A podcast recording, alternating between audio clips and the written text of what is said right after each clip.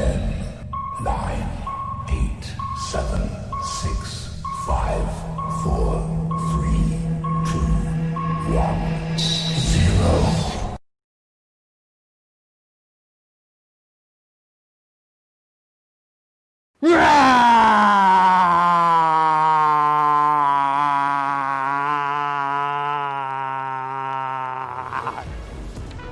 收看，我是金钱豹，带你了解金钱背后的故事。我是大 K 曾焕文。首先欢迎三位现场的语谈嘉宾，第一位是阮木华阮哥，第二位是基本面大师阿文塞，第三位是阿司匹林。我们看一下亚洲股市哦，其实从昨天美股就知道，昨天美股呢其实是这个量缩的小跌。那今天亚洲股市呢，很明显也是一个量缩的小涨跟小跌哦，因为市场上大家都在等待，这个礼拜事情很多，所以让台北股市今天的量缩大概只有一千出头亿。那在等什么呢？包括十二月十二号呢，这个 F 一 FOMC 的这个会议利率决策会议哦，另外还包括十二月十五号的这个关税日哦，倒数最后五天，到底这五天之中呢，中美贸易协议会不会出现新的转圜呢？所以市场都在等待，所以这个行情呢变化不太大。那今天行情大家都在等待的话呢，我们就把眼光哦放到明年。今天呢，我们今天小编很认真哦，把全球各大的这个财经媒体杂志呢，在预测明年的一些 cover story 封面故事呢，帮大家做整理。比如说，台湾代表这个《金周刊》呢，他说明年的关键报告呢，送你六个字：乌云下的派对。哎，又有乌云又有派对，哎。好像有多有空，空中包多，多中包空哦。啊，另外呢，美国这个英国代表是《经济学人》，《经济学人》的封面呢，他说二零二零年要看什么？哎，他这视觉非常有趣哦，他做的很像是一个这个视力检查表。那当然很明显，他要你看的最清楚的第一行是什么？就是川普。那代表什么？代表是美国明年的总统选举，还包括呢中美贸易战跟川普都有关。第二个重点呢，它放在这个英国脱欧。再来呢，包括 AI，还有这个东京奥运等等哦。这个他提到的项目非常多，大家有机会可以去看一下。这是美呃英国经济学人提到的明年的一个展望。再来呢，美国代表我们看的是 Bloomberg，这个彭博社呢，它的结论哦，就是明年的经济啊在走钢索，哎，好像也跟我们的这个《金周刊》有类似哦。这个多中有空，空中有多。那另外呢，中国大陆代表呢，我们取的是这个得到。得到 APP，我相信很多人可能都有在使用哦。他们今年的主题呢，这跨年的演讲啊，这个时间非常长哦。主题叫做基本盘，基本盘里面主题很多，包括这个中国大陆的呃中国人的财富的基本盘是什么？中国人的这个科技创新的基本盘是什么？还包括中国人制造业的基本盘是什么？这有兴趣呢，大家也可以去做一个观赏。不过呢，在看这个 cover story 的时候呢，是我们刚刚提到。是所有的这个媒体啊必做的一个功课，但是呢，大家还记得去年这些媒体讲的 cover story 是什么啊？这个跨年的 cover story，其实大家都忘了。所以呢，其实有时候准不准哦不重要，重点是呢，这个考题一样哦，你要推出来呢，到底你的吸睛度有多少？还有呢，你的创意有多少？甚至呢，你要提出你的高度在哪里？所以要请教木华哥，木华哥是资深媒体人哦，他一定呢。都会观看这些 cover story。对，我相信大家也不不不记得去年《金周刊》、去年《经济学人》或 Bloomberg 的这个跨年的，比如说二零一一八年预测二零一九年的大事，大家可能都忘了。可是呢，从视觉，我们个人呐、啊，我们会看第一个，我会从视觉开始看。我觉得最吸睛的应该是这个英国的经这个《经济学人》，感觉你会觉得哎，这比较有趣，它排版比较有趣。那我不知道木华哥你怎么看？因为这里面哦，我们大概看了一下，基本上就不脱。美国总统选举，还有中美贸易战，你怎么看这个 cover story？好，这些呃，不管是国内外的重要期刊啊，嗯、他们一定在年底啊都会推出来年的展望。对，哦，主要呢，第一个凸显这些刊物的高度，哦，嗯、也就是说呢，哎，我可以预测明年哦，我可以告诉你展望哦，嗯，哦，那我有这个高度。第二个呢，他告诉你什么？啊、呃，告诉你就是说。来年啊，整个全世界有可能有什么样的大的变化哦？不过呢，我觉得就像您所讲的哦，这些预测归预测了，对，最重要的是你看官自己心中要有一把尺，嗯哼，哦，这把尺呢，就是你自己对于这些事情的研判，好，以及呢，呃，你对于这个来年啊投资，你到底应该怎么去布局？在这个时候，你就应该要先行有一个策略面出来了。对啊，所以莫克也提到一个重点，这个杂志有它的这个年度总整理，预测明年。投资朋友你自己也要，这个一年快过了，你自己手上的投资组合，哎，哪一些该留，哪一些该出，你可能自己也要做个整理啊。我觉得啊，年底有两件事情很重要。嗯，好，第一个呢，先算一下你今年到底啊总账如何。对，好，我们讲美股今年涨多少？以标准普尔五百指数来讲，涨了二十五趴嘛。嗯，好，台股加权股价指数到这个礼拜涨了二十趴。啊，那你要算一下，你今年呐、啊，你有没有打败大盘？对，你的投资绩效有没有两成左右啊？嗯、如果说你达不到两成左右，代表你没有打败大盘哦。嗯、甚至如果你今年是投报负的哈，那你就跟着打屁股了。对，如果说今年这么好做的一年，原物料也涨，金价也涨，股市也涨，债市也涨，好，所有资产齐扬的一个局面下，你都赚不到钱。那请问明年呢？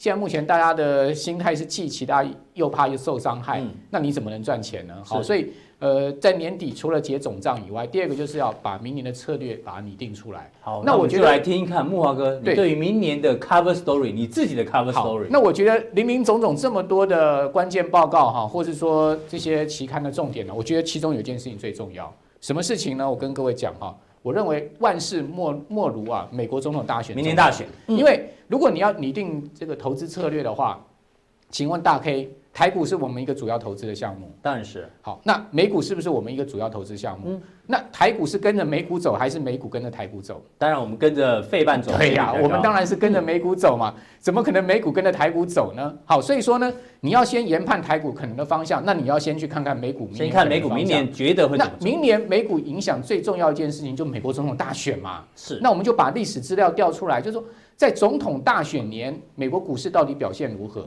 重不重要？非常重要。我们来看到这个数据哈，是从一九六四年以来哦，这么多次的美国总统大选啊，你可以看到，其实在这个一九八零年代以前啊，美国总统大选。四次啊，它都是一个上涨的局面，对，但是呢，涨幅不大，都是一个个位数涨幅，对，平均四个四个百分点左右。对，嗯、那一九八零呢，到一九到两千年以来哈，你可以看到，哎，它的波动有没有变大？有，好，有变大喽。嗯、哦，你看到一年是涨十趴哦，这一年是没有什么涨哦，对，然后八趴五趴，然后呢，一九九六年这年涨了十四趴，表现非常亮眼。对，大体上是不是？哎，你看八次总统大选都是上涨的，没有一次下跌的。对，哦，所以是不是涨多于跌？涨的几率比较高。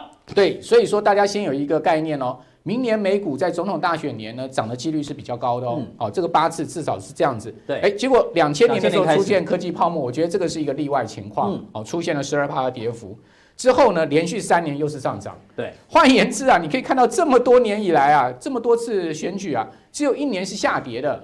所以明年美国股市跌的几率大不大？不大。好、但是呢，有可能它会是一个比较大的波动。它可能波动会更大、哦。对啊。你可以看到两千零八年的时候越来越长，没错，哈，也就代表现在目前全世界的波动，哈，这个情绪是在总统大选年是越不安定了。嗯，那会不会出现大跌？除非明年美国经济衰退出现了黑天鹅，才会出现像科技泡沫这种大跌。不然，我个人认为大跌的几率不大。嗯哼，好，因为我们可以看到历次美国总统大选基本上都是上涨。那这么多次的大选，平均涨幅大概记一下六趴左右，六趴左右，哦，这个是一个平均涨幅。那我们来看到就是说。二零一六年川普那一年哦，嗯，我们如果以五百指数的月 K 线图来看哈，年初的位置在多少？各位可以看到哈，它开盘是二零三八，对，两千零三十八点，到年底二零一六年年底十二月的时候呢，是到二二三八，刚好涨了两百点，涨幅将近一成，对，哦，各位可以看到一路上涨，对不对？年第三季的时候掉下去，三根黑 K，但是跌不大哈，然后呢，第四季再继续走高，好，所以说呢。二零一六年又是上涨，嗯，所以说美国总统大选年会跌的几率很低的啦，但是它会有一点波动啦，哦、对呀、啊，会有个波动，好，第三季大家记得哦。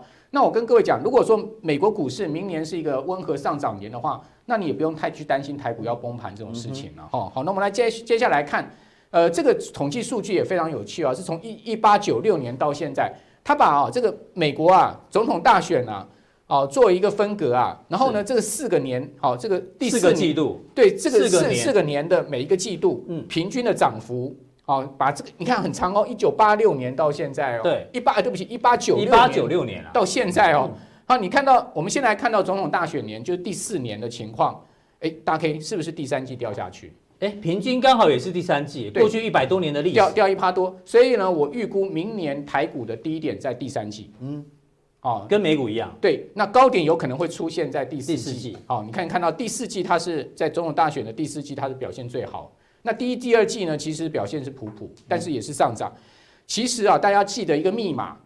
真正股市大涨年在哪一年？在选前那一年，选前那一年涨最多。你看到这选前这一年，就今年涨二十五趴，美股今年每一季都涨，而且呢都是大涨的情况。哪一年最差？选后的再隔一年最差。哦，就是说这是选举年，对不对？那选选后当选的第一年之后，第二年这个是一个最差的一年。好，所以选后第二年基本上不太需要拉抬股市嘛？对对对，而且有一个其中选举的问题。好，那。我们来看到这个是呃分前一年、前六个月、前三年跟前一个月，哦，从二零一六年这个对不起，从一九八零年以来哦，这个美国总统大选的表现情况。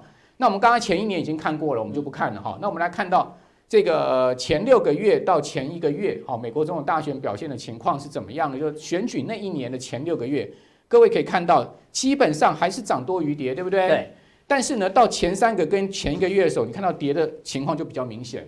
好，所以说原则上，我觉得明年的操作应该是着重在上半年避开第三季，然后第四季在第三季逢低时候可以进场。哎，慕驊哥，这会不会有点尴尬？台湾选举是在第一季嘛？对。那美国投票就是在第四季，我们是在年初，他们在年尾。没错。所以他如果美股照这样走法是，是他可能上半年。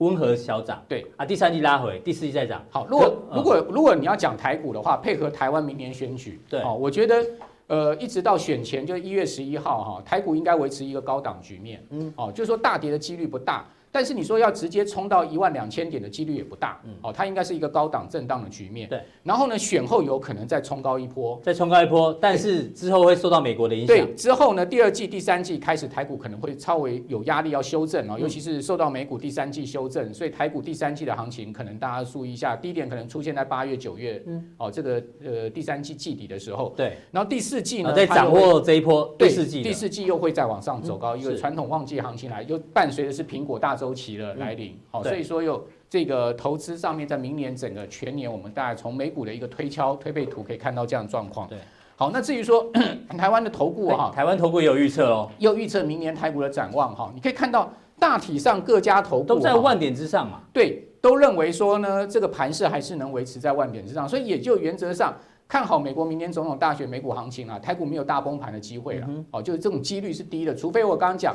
经济出现衰退，然后又出现了金融风暴、黑天鹅，哦，那才会导致美股出现像科技泡沫那一年出现这么大的跌幅。之外，基本上美股应该是一个温和上涨年。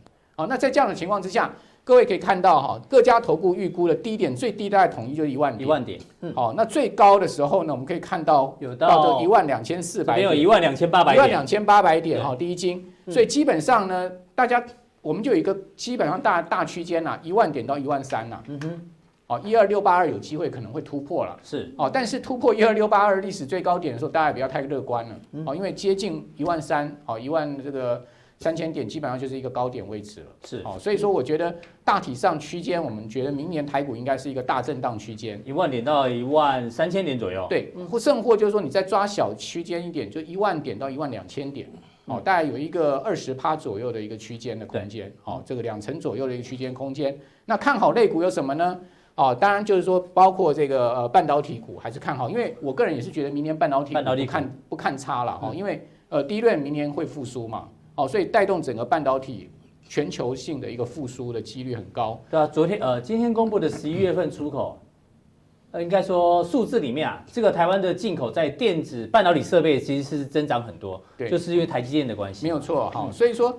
呃，首先就是说，在半导体明年是不看淡，好，所以低润股啊，相对你可以看到最近旺宏啊、华邦电啊，股价表现就相当开始有一个比较明显的一个强势的走势哈，好，所以你可以看到第一金看半导体，元富也看半导体，还有苹果概念股，然后日盛五 G，然后呢，这个去美去美化，去去面去美化，这个当然就讲的是联发科，对不对？兆丰也看半导体五 G 啊，然后呢，统一看。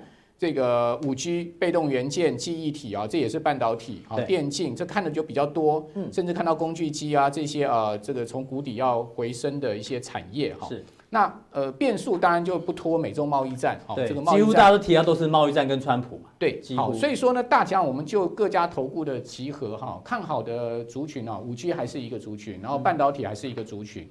好，另外呢，就是一些呃。这个景气开始啊见底要回升的产业，好像被动元件啊，好像工具机啦，对，哦，所以各位可以看到，像上银最近股价也开始出出现明显的底部了嘛，缓步在往上走。为什么呢？因为呃营收今年公布出来，每一季每一个月都出现大衰退四成，但是股价不破底，好，这个就可以注意了，对不对？好，所以说在这样的情况之下，这个是呃各家投顾的看法哈，给大家参考。大体上还是随着美股的一个走势的方向哈。那我觉得呢，在明年美国经济上面，因为你担心这个黑天鹅，就是万一美国经济大幅衰退的话，对，有这个可能性吗？当然，任何事情都有可能发生的这个机几率跟因子了哈。我们现在目前也不能说有水晶球来这个 来来推敲嘛，我们只能说可能性大不大？我觉得几率不大。大胆假设，小心。对，我觉得几率不大的主要原因是什么？因为最近美国公布出来的总体经济数据，至少在消费面上是 OK 的。哦，制造业乏善可陈呐，哈，你可以看到。呃，在上周五公布出来，Non-Farm Payroll 非常亮眼嘛，二十六万六千人嘛，哦，这个前一个月才十二万人啊，对，这个大幅的增长，好到破表，大家都有工作了。对，好，那另外呢，失业率也只有三点五，是历这个五十年来最低。那年薪的年增率三点一，也超出市场预期。对，大家这个有钱，嗯，好，不是年薪每小时时薪三点一，哈，超虽然说不像两零八年、零九年初的时候一个高峰哈，将近三点四哈，但至少它还是维持一。一个不错三趴以上的增长，好，所以说呢，我觉得美国在实行的增长上面，在失业率，在呃就业人数上面呢，都维持啊这个消费面可以乐观的这种倾向了哈。那消费是美国 GDP 最主要的支撑，也就是说，如果美国消费不差的话，对，美国经济基本上没有衰退的可能性，哦，没有衰退可能性，在像现在目前资金这么宽松。哦，所以说我觉得股票市场不至于说摔大跟斗。好，那我们来看到消费股哈，对，我们来另外来看到比较麻烦的是制造业。对，制造业就我像刚讲的乏善可陈。你可以看到这个 ISM 的制造业指数，哇，最新公布出来四十八点一，大大低于预期嘛，预期是四十九点四嘛，好，就让市场很紧张。好，但事实上后来的这个 Non-Farm Payroll 就把市场的疑虑消除了哈，所以我觉得制造业还是受到贸易战的影响。哈，这个事情。恐怕也不是一时三刻能化解，但至少我们可以看到美国经济还是有支撑的。嗯、好，尤其在消费来对，那在消费面来看的话，像今年沃尔玛股价就创历史新高嘛。哦，你可以看到它的股价从年初当时在九十块，哦，一路涨到最高一百二十块。哦，最近稍微在整理哈，但我觉得呢，这种美国这种大型消费股应该是明年美股的看点，因为我现在看到各家这个华尔街大型投资机构哈，像瑞银啊哈。呃，或是华尔街的一些投资机构，他们看明年美国股市哈，最主要他们不认为啊，呃，成长股会是主要的带动市场方向，反而是这个民间消费。对，他们认为明年要着重在消费股跟收息概念股上面，嗯、这个其实也蛮符合啊，明年美股只有个位数涨幅的情况，因为毕竟今年呃费半指数涨了百分之五十嘛，那你要半导体股票再涨多少？嗯，可能很有这个有限的，哦，所以我觉得。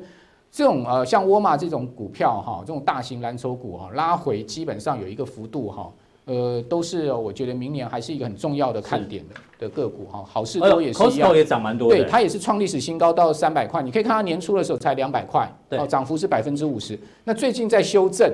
那我觉得修正的幅度跟呃态势也不强哦，下来基本上有低点，我觉得也还是一个明明年美国股市的看点。是，好，至于说就今年表现比较差的制造业的股票，嗯、我们这样讲说科技股今年表现很好嘛。那另外，我觉得明年还可以注意的，就是美国一些啊，这个表现今年没有什么表现的这个很重要的制造业，是位阶比较低的。对，比如说波音哈，因为今年有七三七 MAX 的问题，对，所以说导致呢，你看到波音今年只有全年小涨哈，你看十字游标是年初的位置，是，啊，大概在这个。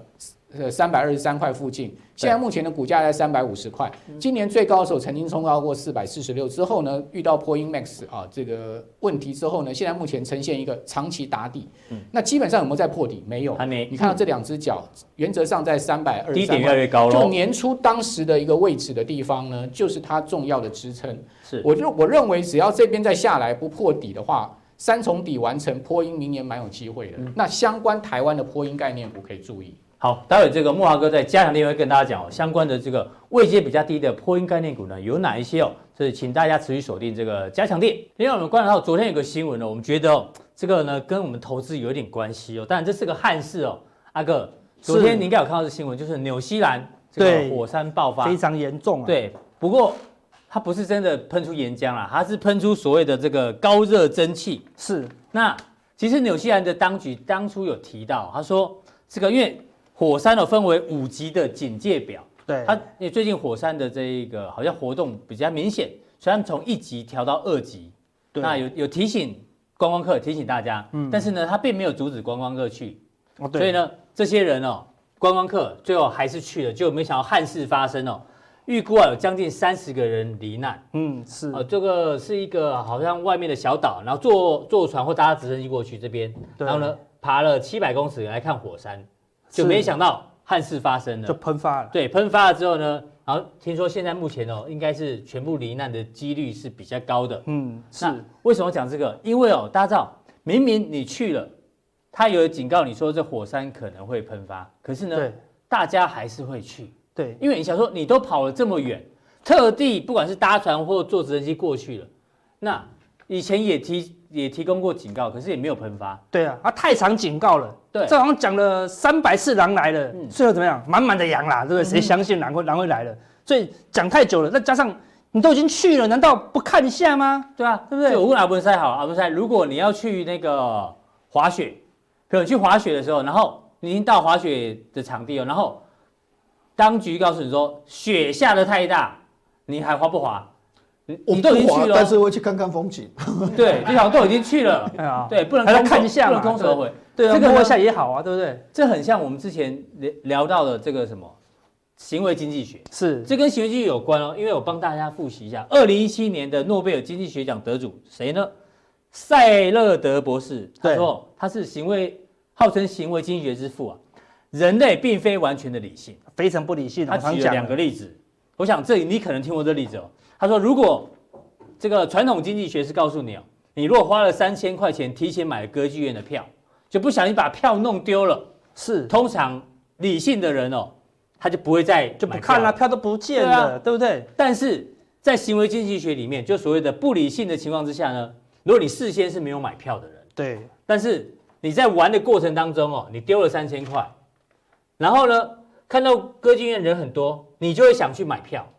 对，哎，这就有点不太理性。明明你已经少了三千，一样都是少三千。对，你这边不会看歌剧。对，但是这边呢，你会再多付三千块去买歌剧的票。是没错，这就很像刚刚那些这个看火山的。对啊，都到了，怎么可以不看？一定要看一下。对啊，除非火山的票被我弄丢了，对不对？我就不看嘛，对不对？这就叫做心理账户啦。我如果已经买了票，票弄丢了。我干嘛要拿第二个从口袋拿三千块出来？那张票六千块，我觉得那张票是六千块，我不要看。那如果你不见了三千块的现金，你觉得那个是现金，那不是票？那个票还是三千块嘛？那不见三千块已经不爽啦，当然要买三千块的票，而且要买个爆米花去吃个爽，这样子，那就多花一点哦。所以人有时候是不理性的啦。所以投资人其实也很容易犯这样的一个问题。一定是这样子。我们说投资人真的很难理性。我们常常讲，我们每一次礼拜我都讲了，没有一次理性啊。我们都讲了很多很深层的啦。所以投资人就是这样子啊，海边、湖边，冷冷清清，很。安安全的时候说没事，不要吵我啦，对不对？那每一次台风一来，海浪超大，说赶快去看海啊，对不对？对，都要在最危险的时候啦，对不对？不危险不看啊。看的标啊，人是属于活腻的动物。对，就哪里危险就往哪里去哦，对不对？平平安安，那就觉得很无聊嘛。所以你看，所以全世界哦，都要设计各种让你快要挂、快要挂的啦，什么云霄飞车啦，对，大怒神啊，高空弹跳，就是让你活腻的，你们知道？就。快接近那个快挂快挂的感觉、嗯、哦，这样有满有满足到了这样子，所以人生这样。昨天的标哎，什么一路玩到挂，对不对？一路玩到挂啊，对，所以现在大行情，大家听到我说啊，一路玩到挂，赶快玩啊，对不对？不玩就挂了哦，对不对？那大大家都希望说，我最后会卖掉，最后卖掉，最好它涨到一二六八二，涨到一二六八八，赶快卖掉，卖到最高点，哇，就跟这个一样，很惊险嘛。比如说你跑到这边，哇，看到海浪打下来，赶快跑，就觉得哦，好爽。嗯，多捡到一条命，多捡到一条命，好像多活了一次哦。对，就有这样子感觉啊。所以投资人都喜欢冒风险，你知道吗？好，所以我们说，呃，华尔街，好，这有一部电影就讲说，Greed is good，贪婪是好的啦。你都已经来到华尔街了，这是电影啊？对，是电影的。好，很早很早一部电影叫《华尔街》，他说讲 Greed is good，他说贪婪是有理的啦，金钱就是万岁。你来到股票市场，你不要跟我讲说啊，我们不贪婪。哦，不可能！照片子切，这是麦克道格拉斯。对啊，他演的，我一时认不出来。对啊，麦克道格拉斯演的很有，对，很有名的一部电影嘛，对不对？他就跟所以说，你来到这个市场，你就要跟自己讲，我就是要贪婪，就是要贪婪。对，但是你不要说我不贪婪，我们看每个都从古都说都说自己不贪婪不贪婪，就进来。贪的比每个都凶，赚的比每个都大。我刚才讲到，银行存股才存钱才一趴，对，存股每个都要三趴、五趴、八趴、十趴，怎么价差也要赚，套利也要赚，抽签也要赚。银行怎么不不去找他们来操盘呢？对，他说啊，你你贪你是不是贪婪？没有啦，我很保守，见鬼了，对不对？所以他先承认，我就贪婪，但贪婪有理嘛，我我都来到这个市场了，不贪婪我就去大爱做善事，就做义工就好了嘛，对不对？对。我们贪婪是为了什么？我们为了我们家人过好的生活，嗯、所以要贪，对不对？但是你贪就要承认，就要承认，然后认真的贪，用力的贪，然后你的家人才能够好的生活嘛。不要、嗯、不承认，然后活在矛盾之中了。是。那现在市场怎么样？大家真的越来越贪了。为什么？说你看到、哦、这个蓝色是什么？是投信的累积买卖超，从低点买到最近买了多少？买了两百亿耶。投进的钱来自于散户，对对啊，这散户一直拼命升啊，自己都没有什么买哦，嗯、对不对？好，之前这一波没什么买，这一波涨上来也没什么买，但最近这一波才小小一波，投信疯狂，外资也才买两千多亿，嗯、散户就买了两百亿哦，对不对？他们贪婪，贪婪啊。那之前在这个地方一样哦，高档贪婪一下，马上就崩盘了，对，所以说一贪婪这边就恐惧就崩盘了，对不对？一崩盘以后看到拉起来给你回本。散户什么时候？赶快跑！好险回本，赶快赎回啦，对不对？一赎回就被嘎空嘛，一嘎空，现在又贪婪了啦。这些散户先买基金的人都想什么？再不买赚不到了啦，对不对？所以现在怎么？充满了贪婪。所以你贪婪 OK，但是啊，你要知道很危险。你去看那个海浪，看那个火山，火山要跑要快跑，你知道吗？这是不安全的，你知道吗？所以我们来统计一下，十月份卖最好的基金，你可以看到。都这边是两亿、三亿、三亿、三亿、四亿哦，怎么突然有这个卖了十几亿啊？对啊，这个安联光是这三档安联的基金就卖了快三十亿哦，哇，吓死人！这是散户疯狂的钱很追高。对啊，现在。一万一以上，你你叫他买，他他跟你说啊，你个你汇了一千万到我们户头，但我觉得太高，我都没有买，不可能嘛，反正是你叫我买的嘛，你叫他买哦，所以他就拼命帮你追高哦，那跌到三千点，他说啊，我们亏三十万，应该的哦，应该的哦，对不对？好，所以说你是花钱，因为你要付他的管理费嘛，他就开开心心的帮你追高，哪些股票贵，那基本面好嘛，那就哪些股票买嘛，所以你看散户现在疯狂的在认购基金，然后这些基金你可以看到年底喽。那些基金的广告越来越多，因为什么？很好卖，很好卖啦。那为什么不不买不行啊？为什么？你可以看到这个是安联大坝第一名的卖最好的为什么卖最好？它从十四二零一五年的低点一直拉，一直拉，一直拉，拉到三十七耶！哎呦，两倍多哎，两百五十趴哎！你看，所以说你看到别人赚哇，你的隔壁邻居也赚，你的老师也赚，你的同学也赚，对不对？大家绩效都很好。我们上次讲的，你会流口水。都流口水啊，对不对？说我不贪婪，不贪婪，但买点基金好了，你就是流口水嘛，对不对？所以你贪婪，但人家比较不承认。我说你要贪，可以怎么样？嗯，要就贪天下。哎呦，要贪就贪大的啦，你懂我意思吗？不要贪的小的。他说啊，三十七要合法啦，对，要合法啦。所以我说你不要说啊，三十七买，三十九就卖掉。你贪这个蝇头小利，对你人生有帮助吗？没有。你要想天下嘛。你现在去买，你现在一万一，一万一千多点，有天下吗？没有了，只剩渣渣了，你懂意思吗？嗯、你要涨到两两万点、三万点、五万点吗？没有嘛，他不能这么说哦，涨个两百点我就要卖，不能贪渣渣，要就贪天下嘛，嗯、对不对？是不是天下？如果他打回标题怎么感觉像要选总统的，要贪就贪天下，贪就贪天下。没有没有，我说一点都不贪，一 点都不贪。然后我说要赚嘛，就跌到七千点。你去大量的买基金嘛，七千点涨到一万点，是不是就有天下了？对，你的人下半辈子，如果你现在做了动作跟你的退休无关，就没什么，就不用做人了，你知道？不如来跟我们这样短进短出，好来赚大一点嘛。所以我们眼光要远一点，不要看那么近。十二月，我们自己就跟大家讲了十二月的关键日期，对不对？十五日啊，明天就是好关键的 FED 的会议，好对不对？那基本上就是不会降息啦，但是你可能会讲好听的话啦。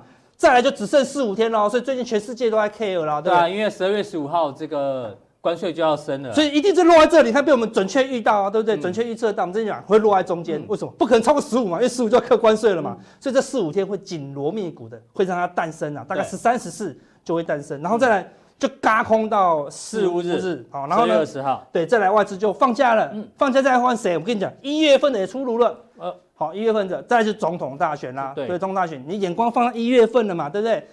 大选后好没什么意外，好，你说啊，大选会不会都出事？我基本上谁上都不会出事，除非有三颗子弹、八颗子弹才会出事。不过现在都没有了啦，好像都蛮 peace 的。所以大选过后应该有机会怎么样？十五号是拉到台子结算哦。那结算过哎就封关喽，对不对？所以主力应该就会拉到这附近，所以有机会过好年哦。过好年哦。但是我跟你讲哦，开红盘什么时候？一月底哦。哎，可我看别台都说选那个高点在选前就会出现，你认为？台子期有机会拉高结算，我觉得拉高结算哦。那但是重点是什么？它拉到封关以后，你要小心开红盘哦。他说：“哎，开红盘是一定涨没有呢？重挫五百点也叫开红盘哦。同时要记记住哦，对不对？好，所以开红盘后，如果封关前记住哦，封关前如果涨到最多，涨到很高，嗯，开红盘大跌的几率就很高很高了。所以通常这是一个关键的转折啦。好，所以要同志，我们要贪就贪天下。眼光要放远一点，不要放一点点这样子。对，如果有个大回档，我们再来低接。那什么时候会大回档？就是看这个关键的日子啊。拉到封关，那开封盘后就一个大回档，你要好好的把握，要大家闪开了，不要被这个火山伤到了。真的会拉一路拉上去吗？有可能哦。我们看到这是最大的行情哦。加权的月月 K D 哦，月 K D 高档是八十，一旦高档钝化，你看看过去几次高档钝化都是陌生段。都是最喷的啦，对，那要么不喷就没关系嘛。我说要就贪天下嘛，对不对？就这一段嘛，对，最凶的、最凶的、最凶。但是贪完以后你要闪啊，火山会爆发。看完海浪你要闪啊，对不对？所以你贪完以后你要闪哦，你不要贪完以后就困住了，对不对？所以不止月 K D 在高档，可以看到周 K D 加权的周 K D 不但在高档，你看到还翘起来哎，遭高档死叉又金叉哦，哎呦，再度复活金叉，变钻石叉，变钻石叉。我们说高档的。金叉叫做钻石叉啦，所以这是最强最强的行情啦，所以没有出现大量长黑之前，它会一路嘎过去啦。好，那我们加强錠跟大家讲，到底我们安联你买了那么多申购那么基金，到底买了什么？那我没有买的人可以从这些基金里面看出什么选股的端倪？我们加强天分享给大家。好，非常谢谢阿哥。阿哥今天在礼拜二呢，就提早跟大家讲这个投资心理学哦，哎，这个非常的有趣哦。再请教阿文赛，我们刚刚前面讲选择选择。其实投资人也在选择，我们一般人哦，其实，在结婚啊、交女朋友也都在选择。对，我先问阿文帅，你跟你老婆是以结婚为前提来交往吗？还是交往自然而然变结婚？那个时候的话已经出社会，所以一般来讲的话是以结婚为前提。哎呦，在在学校的时候浪漫，嗯，在 campus 在校园，对，要谈情说爱，那个就是为了交往而交往。所以为了交往而交往的话呢，可能你看的就是。外表啊，啊对，身材啊，类似这样。对，我说男女都一样啊。那如果以结婚为前提，看着就不一样哦。啊，不一样啊，还要看个性合不合。对对对对，所以这一种的话，一般的话就比较投机一点啦。哦啊，就是要浪漫啊，啊就要跑来跑去啊，就是讲就是要开心啊。啊，对对对对，啊这个的话哈，就是要稳定稳定哦，因为要生小孩，要养成一个家庭，这个就是一个投资的一个概念。这个投资人在这个选老婆或这个女朋友的时候，会面临这样问题。那现在你投资的时候一样哦。交往就跟交易一样，交易呢就做的比较短，也许你会用到大量的技术面或消息面，但是如果你是要以结婚这种长期抗战的话呢，要有投资的心态，就是你基本面要扎实，就像阿文赛一样，阿文赛就喜欢研究基本面。对对，不过这个跟年纪有很大的关系。嗯，交往一般年轻的时候，对，哎，我就是要浪漫要怎样啊？但是我的年纪大了。逼的不行了，而且我娶那个老婆的话，搞不好年纪也大了，不生小孩不行啊！好，所以要赶快结婚啊！所以原则上有时候就这样，就说明明一家公司它是一个投资的标的，对，好，但是问题就是说，哎、欸，它现在股价已经很高了啊，那时候你可能就不行哦，就是一定要怎样的，要短进短出哦，对，因为有时候位置比较高一点啊，所以原则上那个位置也会影响到是否是交往。是交易的，还是结婚，或是投资的理念？对啊，所以投资朋友，你要记清楚哦。你现在在市场上，对不对？你到底是在做交易，还是做投资？你自己要想清楚哦。想清楚之后呢，这路哦才会比较顺哦。你不要原本是进来交易，变成投资，然后要投资呢，但是又用交易的心态，这样是你会这个一路错到底哦。对，我们就以两档个股为例了哈，一个叫塑胶股。那这个的话，就一般比较倾倾向于 Mary Investment 的，我就是要投资。对，另外一个生技股的话，哈，那就是交往，那就是浪漫哦，就是本梦比哈。但是有时候跑要跑得快一点哈。怎么说哈？我想第一个的话哈，嗯，台塑你觉得这算是投资对不对？对对，台塑这个营收的话，说的二十个 percent，今年不好，不太。那为什么今年不好？因为去年太好，而且还有一个重点就是说，太好之后大家都要增产。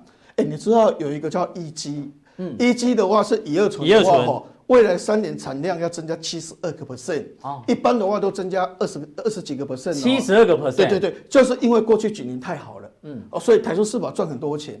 所以你可以发现吼，这个印度也大量生产，大陆也大量生产，所以未来两三年的话，石化增加的速度会比较快一点。太多，所以就是因为这样，所以今年可能稍比较好。所以你可以发现啊，台塑要减产呐，或者是所谓的这个 HDPE 啊什么怎样哈。那一般来讲，HDPE 的话高密度，高密度，比如说塑胶袋哦，你到华公司给你比较好那个塑胶袋就高密度啊，你如果要去丢的是那就低密度。低密度。好，对对。所以原则上的话，塑胶的话它是有这个意义存在。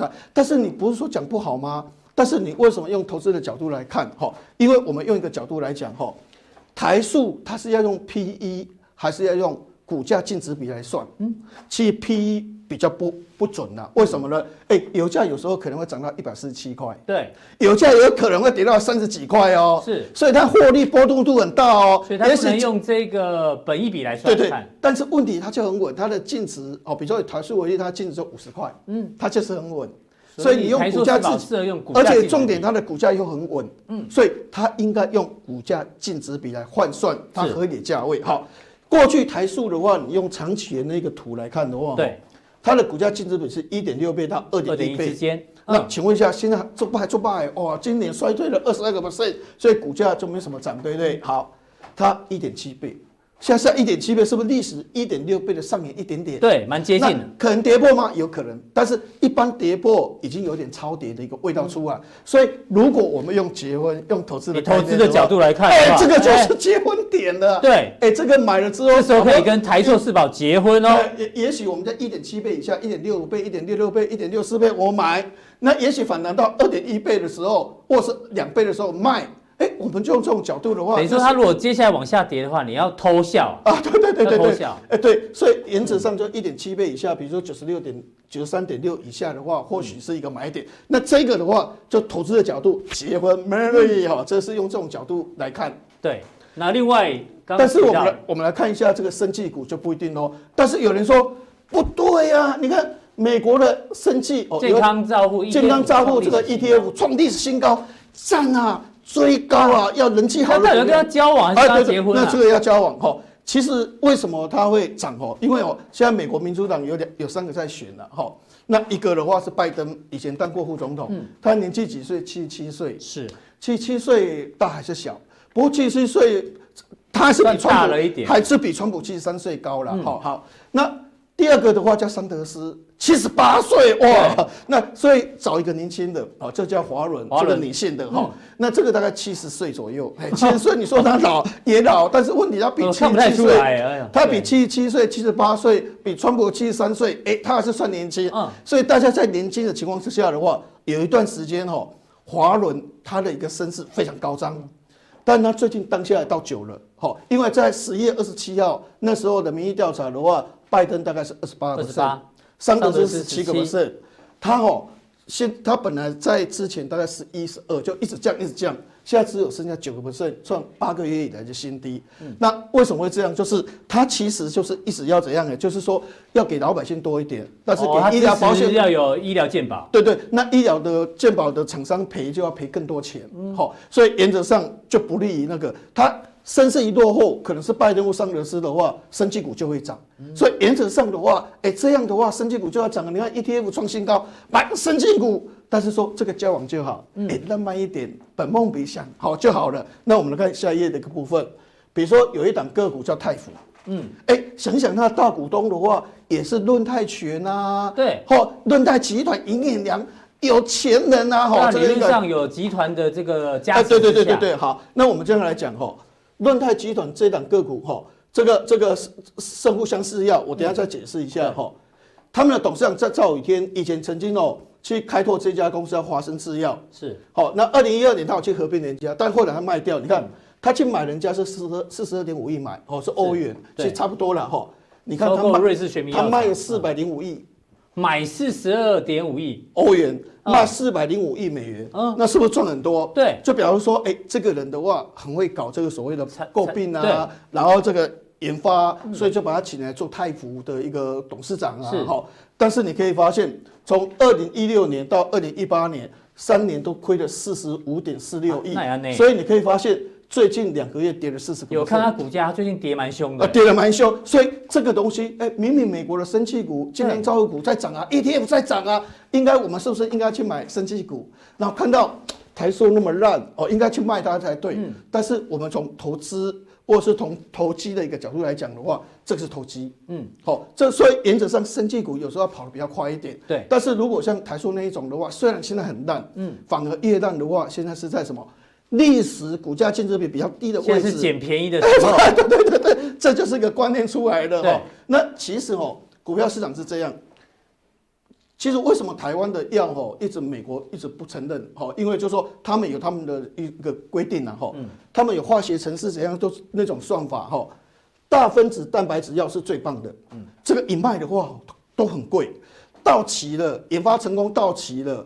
你已经到期就要可以让大家卖，对不对？嗯、那时候叫做生物相似药，巴西米的，好、嗯、就可以这这个价格都很高。是好，那小分子化学药，好，那以后叫学名药，那要卖的话是用寸论斤的，对，称斤卖的，要用寸斤。所以其实这个才是关键。好，大分子蛋白质药才是比较高阶、比较贵的。好，所以他做的是这个巴西米的，因为没办法做新药，新药实在太太痛苦了，耗顶做到现在这么辛苦，所以他做的是巴西米的。你看巴西米的，按照研究机构来预估，吼，二零一七年到二零二五年复合成长率七十八，高不高？哎，那泰福就是做这个做这个，而且又盾泰集团又支持，那为什么哪有这么厉害啊？但是问题三年的 也没有什么成绩啊。重点的话是亏了四十五亿，所以现在股价跌了四十个 percent。所以有很多东西的话，他可能讲梦。好，讲了很多哦啊，这个本梦比啊，怎样怎样哦，尤其生技股是这个的话，每次在讲到哦，比如说这个新棒药哦，这个重磅的新药哦，这个可以防血栓哦，或者是什么可以治中风怎样？但实际上市场情况是怎么样？比如说以前的话，哦，说有一个宝林一颗药，他觉得说，哎，我这一颗药我在做，我应该很好卖，嗯，但想不到一卖的时候，市场已经有四颗药了哦，啊，另外三颗药的话，哈，人家都是大厂。啊，只有它是小厂，对，但他在研发的时候，他不知道人家在研发这颗药，嗯、但是一卖的时候，发现大家一起都被核准了，结果可能卖就不是卖的那么好，嗯、所以新药即使研发成功的话，你要考虑到有没有 enemy。有没有对手？人家对手如果强的对手的话，你还是非常辛苦的哈。是，所以我们刚才所讲，这个就是投机的。所以生计你觉得是做交易，这个短线做价差 比较可以，不适合做长线的这个投资啊。因为哈，说真的，要开发一颗新药要成功的机会是很难呐哈。那最后我还是要讲个重点，说台湾的股票市场哈，那为什么我们仍然还是看好？因为目前这个趋势没有改变，去美化。对。因为以前我们讲，刚刚哥前面有提到去美化的，我我们我们讲去我们讲去美化的话是一个概念哦啊，可能立即接到订单，谁接到订单？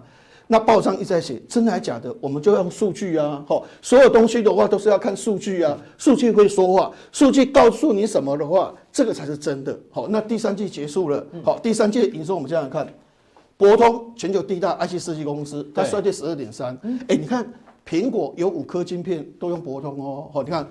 无线这个充电的啦，哈，GPS 的啦，哈，电源管理 IC 啦，哈，或者是那个什么那个射频呐，大概我五颗晶片都是用博通，所以博通是用最多的。对，就它第三季营收还衰退，连衰退十二点三，好，那你高通高通就被联发科打惨了，而且人家也会打他谁？哎，展讯跟瑞迪克叫现在叫紫。紫就是说紫光，紫光。啊，展瑞哈，对，人家人家也打他啊，所以你看它现在衰退二十二点三，也就是说权利金收入减少，而且重点被联发科打，被展锐这样打。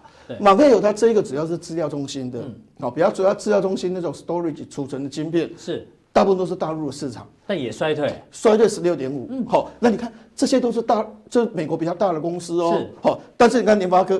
联发科只衰退一点四，哎，对，因为其实联发科也刚开始，五 G 晶片这也刚开始，嗯，慢慢它就会大幅成长，好，但是你可以发现衰退十二点三，衰退二十二点三，衰退十六点五，嗯，成长衰退一点四，一点四，哎，人家联咏成长三点五，哦，因为全萤幕的手机的话就会有把触控 IC。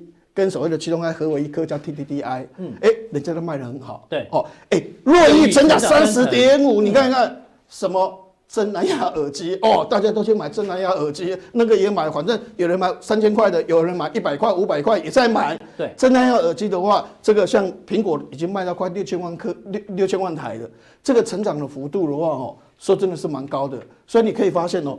哎，台湾其实你不能说联发科衰退，它算持平了哈。对，有受到冲击，但是其实冲击比较小啊。啊，这成长、成长、衰退、衰退、衰退哦，所以这个就影响很大。但是有两家是没有衰退，是有点意外。有些人就觉得说，哎，你跟我讲博通衰退，跟我讲高通衰退，跟我讲马威尔衰退，超伟没有衰退，超伟是成长，因为它七奈米，七纳米，它是去打 Intel。你看它一个罗马的十五 G 的晶片，它的所谓的这个效能的话是 Intel 两倍。